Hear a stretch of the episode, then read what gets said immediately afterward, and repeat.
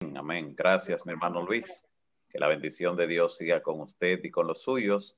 La bendición de Dios también repose sobre cada uno de nuestros amigos y hermanos que ya están conectados en este momento para participar del estudio de la santa palabra de Dios. Como el Señor ha prometido en Proverbios 8, 17, Él dice, yo amo a los que me aman y me encuentran los que madrugando me buscan. Y creo que esa búsqueda en el día de hoy, de manera especial, en el tema que vamos a estudiar hoy, será recompensada para gloria del Señor. Quiero invitarles a pedir la bendición de Dios sobre el estudio de esta hora y también pues interceder, así como lo ha hecho nuestro hermano Luis en la oración, interceder eh, por los pedidos y de manera específica por algunos, como hemos ido tomando algunos de manera particular al principio, otros al final. Así que oremos al Señor. Padre Santo que estás en los cielos, gracias por la bendición de un nuevo día. Gracias porque así se renueva tu misericordia. Gracias por cada persona y cada familia que representa al conectarse para estudiar tu palabra, para sentir el reavivamiento espiritual y para recibir la orientación profética en la palabra más segura, tu santa palabra. Rogamos en esta hora de manera especial, Señor, por las siguientes familias, por la familia de Ana, por la familia de Maribel Cadet. También queremos pedirte, Señor, por la familia de Santos Sosa, por la familia también eh, de Betty, Betty King. También queremos orarte hoy por la familia de Eliezer, Eliezer Pérez. También queremos orarte, Señor, en esta hora por Marisol Jiménez también por Patria, por su familia. Queremos presentarte estos casos eh, para que tú, Señor, muestres hoy en día tu mano poderosa, tu brazo extendido sobre esas familias, sobre esos hogares y sobre las peticiones específicas que ellos han presentado. También te rogamos por todos los demás que han enumerado allí sus peticiones, eh, gran parte de los cuales seguiremos, Señor, eh, presentándote también al final del estudio de este día. Abre nuestro entendimiento y guíanos a toda verdad. En el nombre de Jesús. Amén. Ayer estudiamos el momento histórico donde comienza el atentado eh, de conformar un orden mundial diferente al que Dios había establecido. Como Dios había planificado que el ser humano se multiplicara aún después del diluvio, repitió el Señor esa indicación que se multiplicaran, que se esparcieran por toda la tierra. Pero el plan del enemigo era centralizarlos. Y para eso, pues eh, dirigió a Nimrod, el enemigo, para construir una ciudad, una torre, para hacerse de un gran nombre, nombre humanamente hablando, ah, para tener de alguna manera una concentración y una rebelión contra Dios, contra su verdad y contra su pueblo. Un orden distinto al que Dios había establecido. Y es allí en Babel donde tienen origen muchas cosas, incluyendo el hecho de que en el original el nombre de Nimrod, cuando subamos el valor de sus letras, da 666. Así que allí en Babel, en Babilonia, encontramos el origen de todo lo que tiene que ver con el anticristo, de todo lo que tiene que ver con el atentado del orden que Dios ha establecido y una intención marcada explícita de crear un nuevo orden mundial que alteró muchas cosas, aunque fueron confundidas sus lenguas y tuvieron que desistir de construir la torre, pero ya el germen del error estaba sembrado, estaba plantado allí en Babel y tendría entonces efectos hasta el final de la historia humana. Por eso Babel, Babilonia la encontramos en Apocalipsis, se menciona de paso seis veces que ese número tampoco es casual, es número de hombre, como recalca Apocalipsis 13, 18. Así que seis veces se hace mención de Babilonia como el atentado contra la verdad, como la forma organizada en que Satanás aquí en la tierra enfrenta la verdad y se revela contra Dios. Pero fue allí también en Babel, a través de Nimrod y lo que hizo allí en Babilonia, eh, fue allí donde se alteró, eh, por así decirlo, la manera de presentar o enumerar los días, incluso los días de la semana, en un intento por confundir el plan original de Dios con relación a la semana de la creación, con relación al día de sábado. Recuerde que Dios en la creación pues solo le dio números a los días. A los primeros días Dios no le dio nombre, sino día, eh, números. Uno, primer día, segundo día, tercer día, y así hasta llegar al sexto día. Pero cuando llega al séptimo día, vemos lo interesante que Dios hace, que reposa, bendice y santifica ese séptimo día, el Shabbat, el único que tendría nombre, cuyo nombre significa reposo. Solamente el séptimo día, pues recibió esos atributos divinos de parte del Creador en forma especial. Y fue en ese día especial eh, que más tarde también eh, se conoce como un nombre distintivo para diferenciarlo del resto de los días de la semana.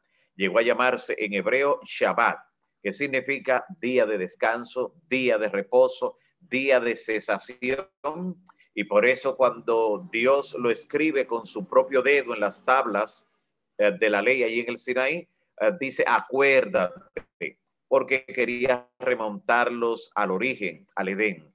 Eh, sin embargo, en Babilonia, en Babilonia es donde encontramos allí específicamente en la Babel de Nimrod, la forma de nombrar los días de la semana, teniendo como eh, centro la adoración a los astros. Y especialmente allí encontramos el origen de la adoración al sol, como dijimos eh, de manera eh, rápida ayer también en el tema.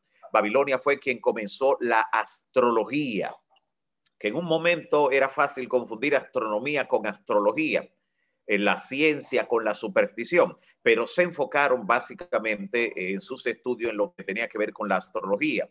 Por eso los caldeos observaban y llegaron de manera especial allí desde Babel a observar específicamente, a distinguir, diferenciar siete astros principales en el firmamento, los que podían observar visiblemente sin la ayuda de aparatos como se hace ya modernamente. Y esos astros que observaron y que tomaron como base para nombrar los días de la semana fueron el Sol, en ese mismo orden, desde el primer día de la semana, el Sol, la Luna y luego los cinco planetas visibles a los humanos, Marte, Mercurio, Júpiter, Venus y Saturno. Esos caldeos allí en Babel le asignaron un orden de importancia para ellos y para su sistema de adoración, eh, según la influencia eh, que tenían eh, dentro de lo que era su forma ah, de percibir el universo y lo que era su forma de religión. Por eso asignaron a cada astro un día de la semana eh, según el orden de importancia. Por eso el sol, que consideraban su mayor divinidad, lo colocaron como en el primer día de la semana que debía concentrarse como el día del sol, el venerable día del sol, como sería conocido en todos los pueblos antiguos, no solo del viejo mundo, incluyendo en aquí, cuando llegaron los colonizadores al nuevo mundo, encontraron que culturas uh, pues precolombinas, como se le conoce, a los mayas, incas, aztecas, a los mismos taínos, los iboneyes, eh, los que perduran hasta el día de hoy, como eh, los que habitan Centroamérica y gran parte de Sudamérica, todavía adoran al sol en forma abierta, todavía se observa. Y por eso el primer día de la semana que recibió el nombre del sol, hasta el día de hoy,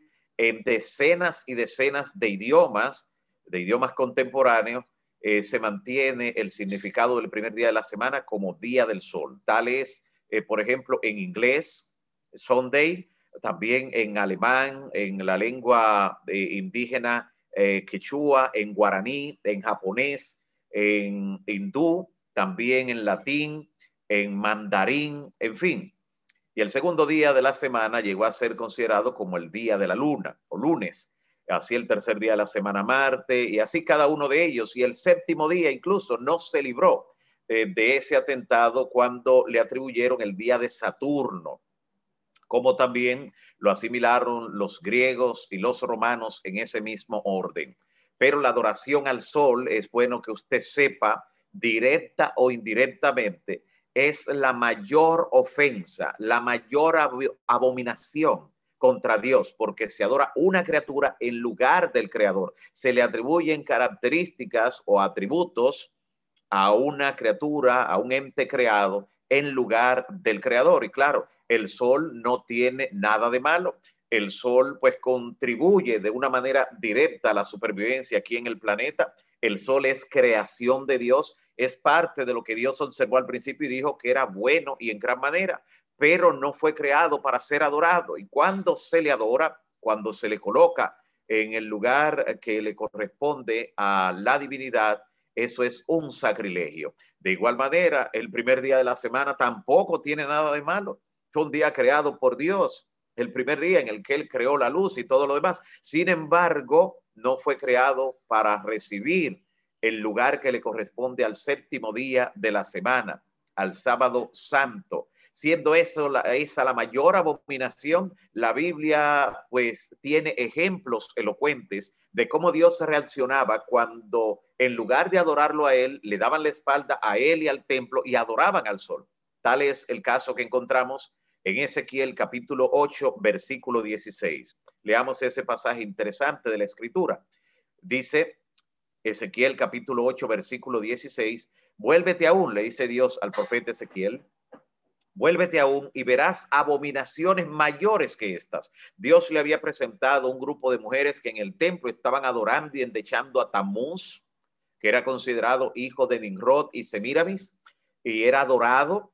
También le había presentado un grupo que adoraba imágenes dentro del templo, eh, un atentado directo contra el segundo mandamiento de la ley de Dios y casi le da un infarto al profeta Ezequiel cuando ve estas cosas en el templo de Jehová, pero Dios le dice tranquilo porque vas a ver cosas mayores y le presentó, le mostró la abominación más grande. Dice, me llevó al atrio de adentro, sigue diciendo el verso 16, al atrio de adentro de la casa de Jehová. Y aquí junto a la entrada del templo de Jehová, entre la entrada y el altar, justamente en ese lugar, habían como 25 varones dando sus espaldas al templo de Jehová y sus rostros se postraban hacia el oriente y adoraban al sol.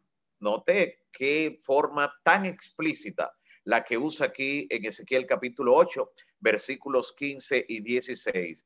Así que esta es la más grande de todas las abominaciones, por eso Satanás se las ha arreglado para de manera directa o de manera indirecta llevar a la humanidad a adorar al sol o adorar eh, de manera indirecta a través de la veneración del que es considerado como el día del sol. Por eso llega el momento que Jesús en su sermón profético, cuando está presentando parte de los eventos que ocurrirían en Jerusalén eh, para su destrucción, para señalar su destrucción, y los eventos que ocurrirían llegando ya casi al fin del mundo, Jesús habla de una abominación desoladora, que como veremos tiene que ver también con la adoración al sol.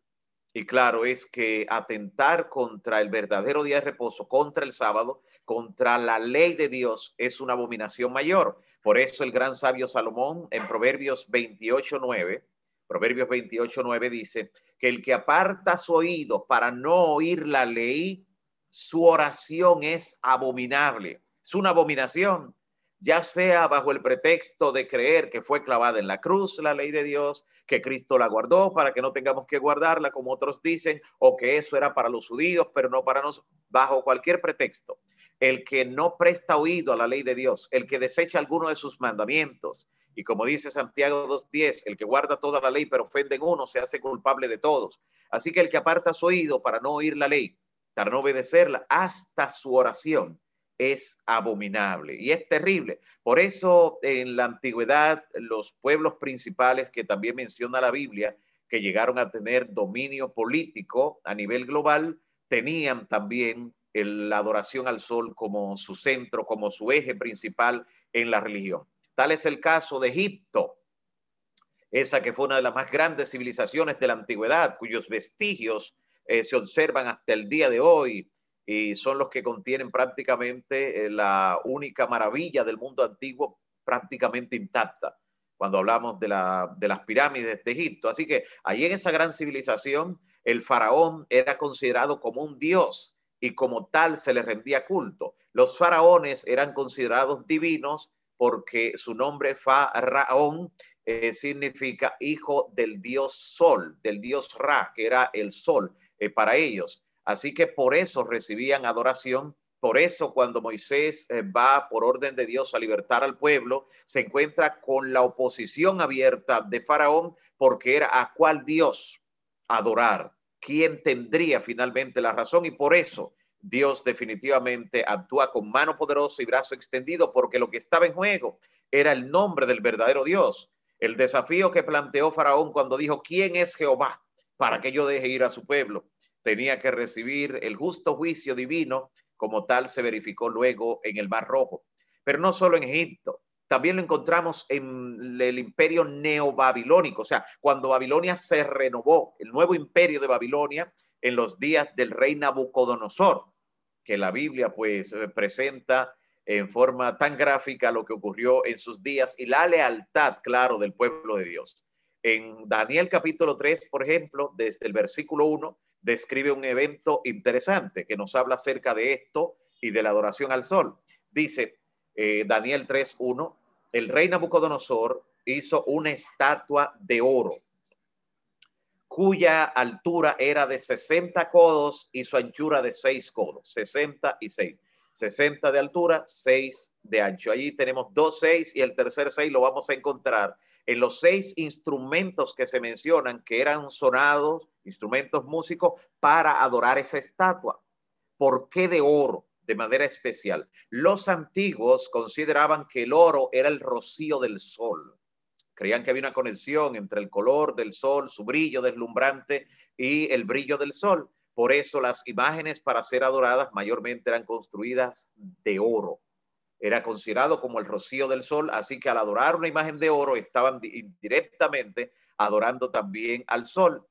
Y dice que esta estatua que iba a ser adorada la levantó en el campo de Dura, en la provincia de Babilonia. Es la misma llanura de Sinar, donde fue levantada siglos antes eh, la, la torre de Babel, en la ciudad del mismo nombre. Y dice en el versículo 4 que el pregonero anunciaba en alta voz diciendo, se manda a vosotros, pueblos, naciones y lenguas, que al oír el sonido de la bocina, la flauta, el tamboril, el arpa, el salterio, la zampoña, nota los instrumentos de música que son mencionados, os postréis y adoréis la estatua de oro que el rey Nabucodonosor ha levantado. O sea, hay una condición que eh, prepara, que condiciona mentalmente para adorar a la imagen de oro, indirectamente adorar al sol. Y es algo que ocurre en la adoración. La música que ellos eh, reciben allí, que de manera intencional se toca, es para condicionar para la adoración.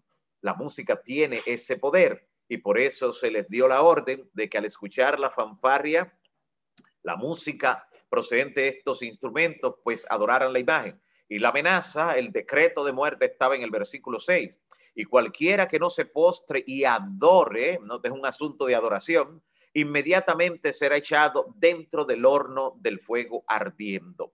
Conocemos como los hijos de Dios, el pueblo remanente representado por los tres jóvenes hebreos, pues se mantuvo fiel, leal a Dios hasta el final. Y como Dios le libró con mano poderosa y brazo extendido del horno de fuego. Cuando ellos fueron echados por su lealtad al horno de fuego ardiendo, eh, antes que ellos entraran, entró como un rayo el Salvador, Cristo Jesús, y neutralizó el poder del fuego.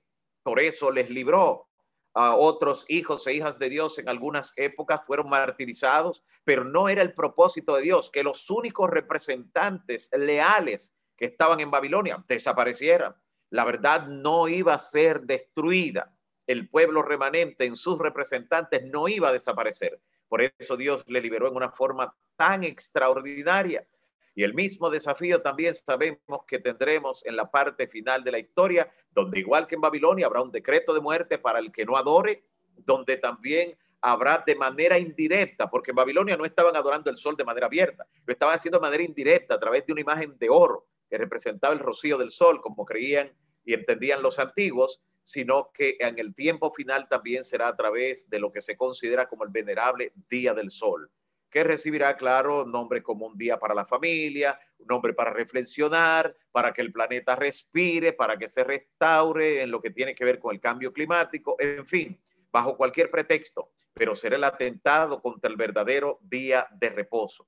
Ahora vayamos al momento cuando Cristo en su sermón profético conecta lo que ocurrió en los días de Daniel, conecta al profeta Daniel con lo que ocurriría en la destrucción de Jerusalén que ocurrió en el año 70 y lo que ocurriría también al final de la historia, que es lo que queda por verse, lo que tendremos que ver en el futuro cercano. Así que leamos lo que dice el Señor Jesús tocante a esto en Mateo capítulo 24, versículo 15.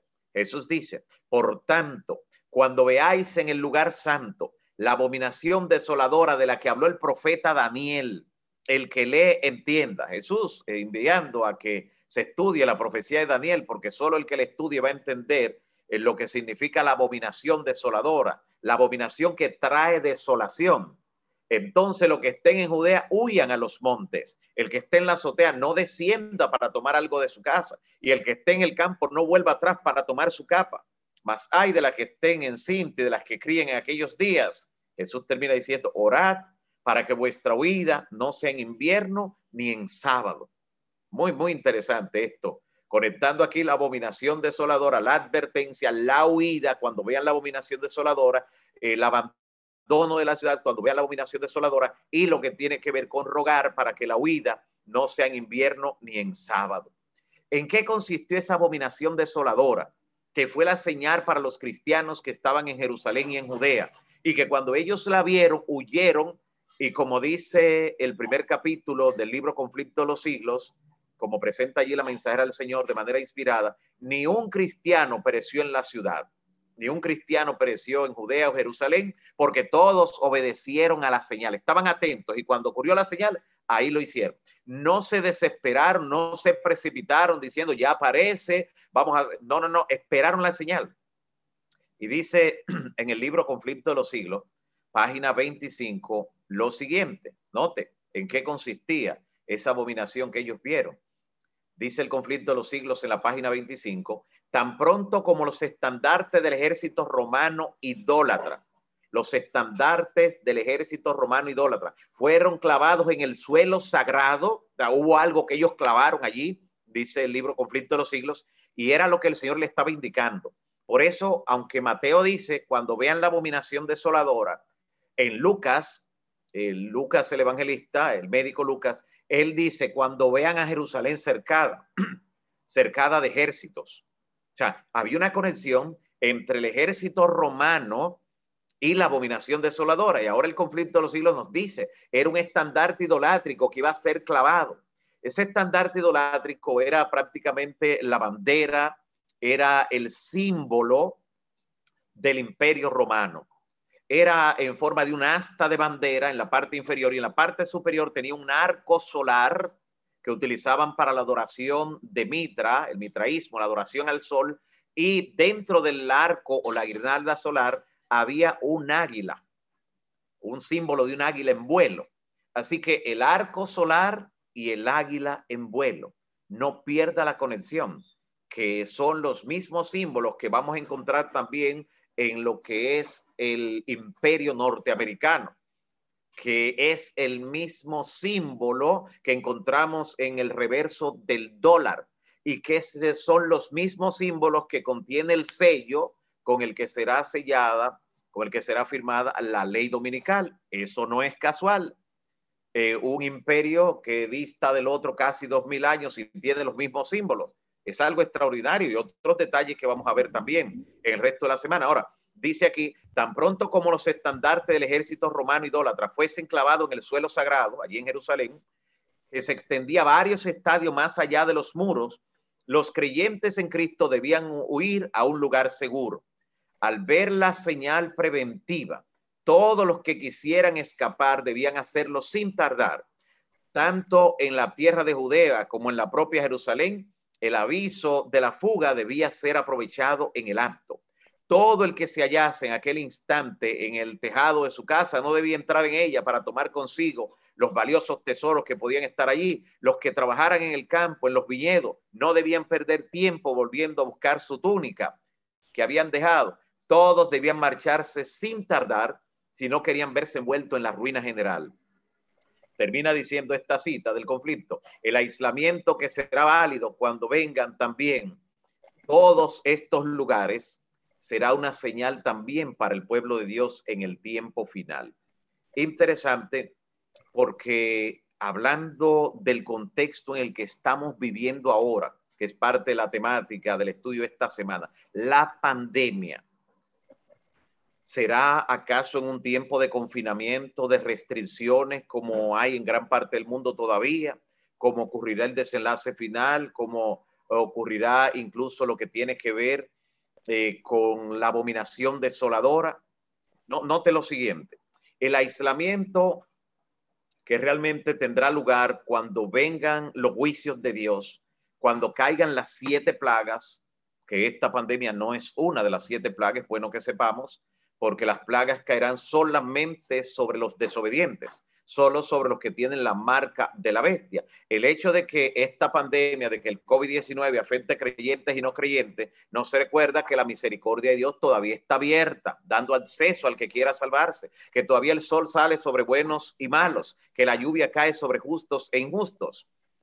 Pero cuando vengan las plagas, no habrá distanciamiento en el plano físico, ese no es el distanciamiento que valdrá aunque el pueblo de Dios de hecho tendrá un distanciamiento porque habrá visto la señal previamente y habrá huido. Pero el distanciamiento que será válido para evitar las plagas no es el de estar en los lugares donde eh, seremos confinados, sino el aislamiento espiritual. La decisión que habremos tomado, eh, que nos habrá colocado de parte de la justicia, aunque se desplomen los cielos. Es bueno que usted sepa que después de esta pandemia, proféticamente hablando, el mundo volverá a la normalidad. Sí, volverá a la normalidad. Cuando venga, el cuadro que habrá en el mundo no es el de un mundo donde la gente está recluido en sus casas, donde eh, eh, están con medidas de restricción guardados. No es ese tipo de mundo. Jesús dice que como fue en los días de Noé, así serán los días en que el Hijo del Hombre venga. La gente estará comiendo, bebiendo, casándose, ando en casamiento, todo en forma normal así como eh, eh, llegó el momento que se cerró la puerta y pensaron que todo seguiría con bien.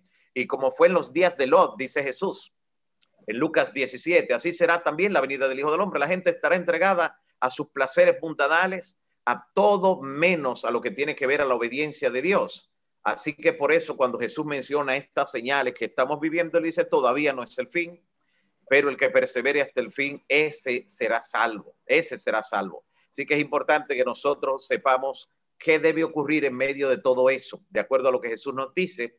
En Lucas 21, 13 Jesús dice, y todo esto os será ocasión para dar testimonio. Todo esto que está ocurriendo es ocasión para testificar, para predicar, para hablarle a otros acerca no solo de lo que está ocurriendo, que es un cumplimiento profético, sino también acerca de lo que vendrá.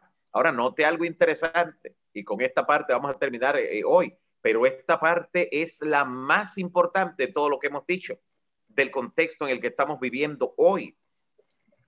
¿Por qué nosotros seremos aborrecidos? Jesús dice, serán aborrecidos de todos por causa de mi nombre, por causa de la verdad. ¿Por qué? Número uno, seremos responsabilizados de los desastres, de todo el desorden climático, de todo, porque no nos uniremos a las medidas que se adoptarán, incluyendo lo que tiene que ver con el falso día de reposo.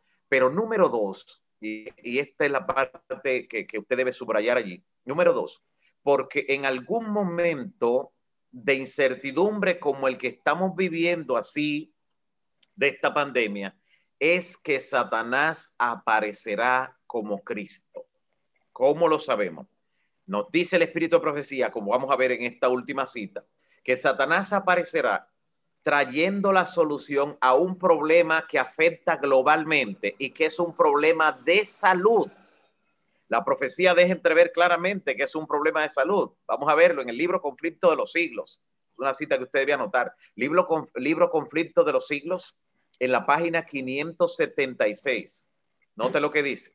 Satanás obra a sí mismo por medio de los elementos para cosechar muchedumbres de almas aún no preparadas tiene Satanás estudiado los secretos de los laboratorios de la naturaleza y emplea todo su poder para dirigir los elementos en cuanto Dios se lo permita. Cuando se le dejó que afligiera a Job, cuán prestamente fueron destruidos rebaños, ganados, sirvientes, casa, hijos, en una serie de desgracias en un solo momento. Es Dios quien protege a sus criaturas y las guarda del poder del destructor, sigue diciendo.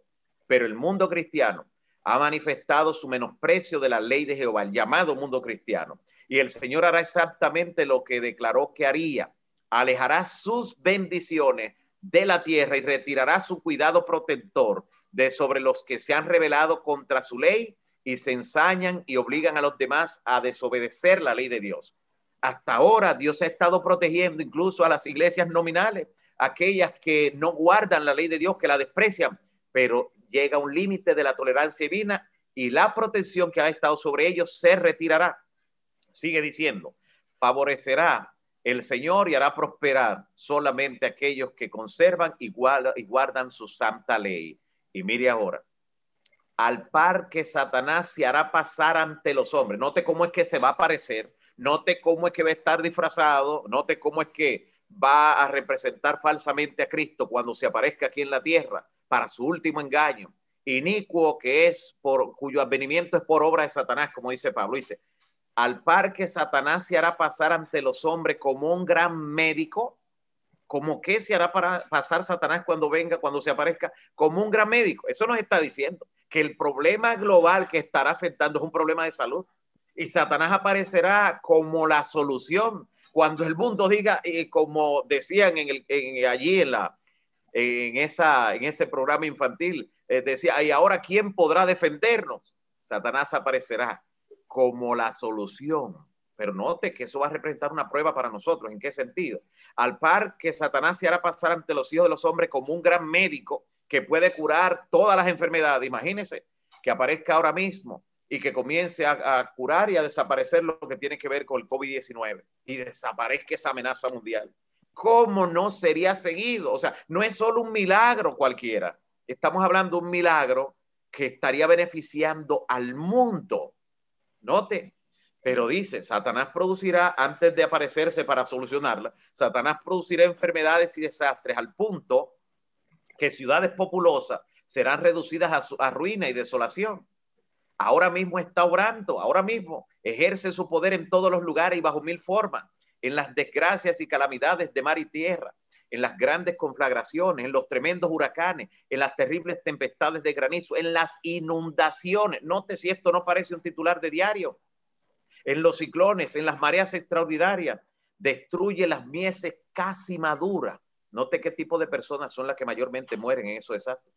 Mieses casi maduras, gente que no ha tomado la decisión, pero que estaría a punto de tomarla, pero que por alguna razón no la ha tomado. Esa gente que está en el valle de la decisión, Satanás se complace cuando hay un desastre, llevarla, llevarla a la muerte y no permitirle que tome la decisión. Por eso debemos insistir, cuando vemos que una gente está ambivalente, que está indecisa, debemos forzarle a entrar, a hacer todo lo que esté a nuestro alcance, porque depende de ello la vida eterna el tipo de personas que mueren en esos desastres mayormente no son los que conocen la verdad. Puede uno, dos o tres, pero mayormente no son los que conocen la verdad, porque Satanás sabe que el morir en Cristo es ganancia. Los que trata de matar en esos desastres son personas, como dice aquí, las mieses casi maduras, casi maduras. Ahora, note lo que dice, note lo que dice la inspiración en esta misma cita habrá enfermos que sanarán delante de nosotros. No es que le van a contar que Satanás está haciendo para no te lo va a ver. Habrá enfermos que sanarán delante de nosotros. Se realizarán milagros ante nuestra vista. Y pregunta la mensajera del Señor. ¿Estamos preparados para la prueba que nos aguarda cuando se manifiesten más plenamente los milagros mentirosos de Satanás? Milagros mentirosos no porque no van a ocurrir, sino porque no es con el poder de Dios, sino con un poder de abajo. Habrá personas, sigue diciendo, que sometidas a la influencia de espíritus malignos realizarán milagros. No va a ser solo Satanás, sus agentes también, sus ministros, porque como dice 2 Corintios 11, 15, también Satanás tiene sus ministros. Enfermarán a la gente arrojando sobre ella sus ensalmos los espíritus y luego esos agentes, esos ministros retirarán el hechizo e inducirán, e inducirán a algunos a creer que los enfermos fueron curados milagrosamente por Dios. Satanás ha hecho eso una y otra vez. Pronto ocurrirán escenas maravillosas delante de nosotros. Y entonces escuche lo que la inspiración nos advierte. Lo que la inspiración nos advierte. Estas obras de curación pondrán a prueba a los adventistas. ¿A quién pondrán a prueba estas obras de curación? a los adventistas. Porque cuando se trata de la salud, la gente a veces es capaz de recorrer cualquier cosa, de hacer cualquier cosa, y habrá algunos que dirán, pero es orando, eh, él es cristiano, él es a Dios que está invocando. Recuerden lo que dijo Jesús, Muchos me dirán el día, Señor, en tu nombre, no pierda vista, en tu nombre hicimos milagros, en tu nombre echamos fuera, en tu nombre profetizamos. Jesús le va a decir, yo nunca los conocí. Porque el que dice yo lo conozco y no guarda sus mandamientos, el tal es un mentiroso y la verdad no está en él. Pero los que serán sometidos a prueba son los adventistas, porque ellos tendrán la verdad en la mano. Pero, pero esas obras de curación se estarán haciendo del otro lado. Dirá, pero es que ustedes, ustedes están equivocados será un momento cuando tendremos que confiar solo en un así dice Jehová, ni siquiera en el testimonio de nuestro sentido. Recuerde, en medio de un desastre como el que vivimos, en medio de una eh, crisis de una crisis sanitaria global, Satanás aparecerá como un gran médico. Y esta prueba la tendremos delante de nosotros. Pero el Señor preservará a su pueblo. Todos los que se aferren en la palabra profética más segura. Que el Todopoderoso nos ayude a cimentarnos bien en la verdad a estar sobre la roca que es Cristo Jesús y a no desperdiciar un solo segundo eh, mirando especulaciones del enemigo, ideas extrañas, sino concentrarnos en lo que está revelado en la Biblia y el don profético. Que Dios te bendiga y te dé un día de victoria.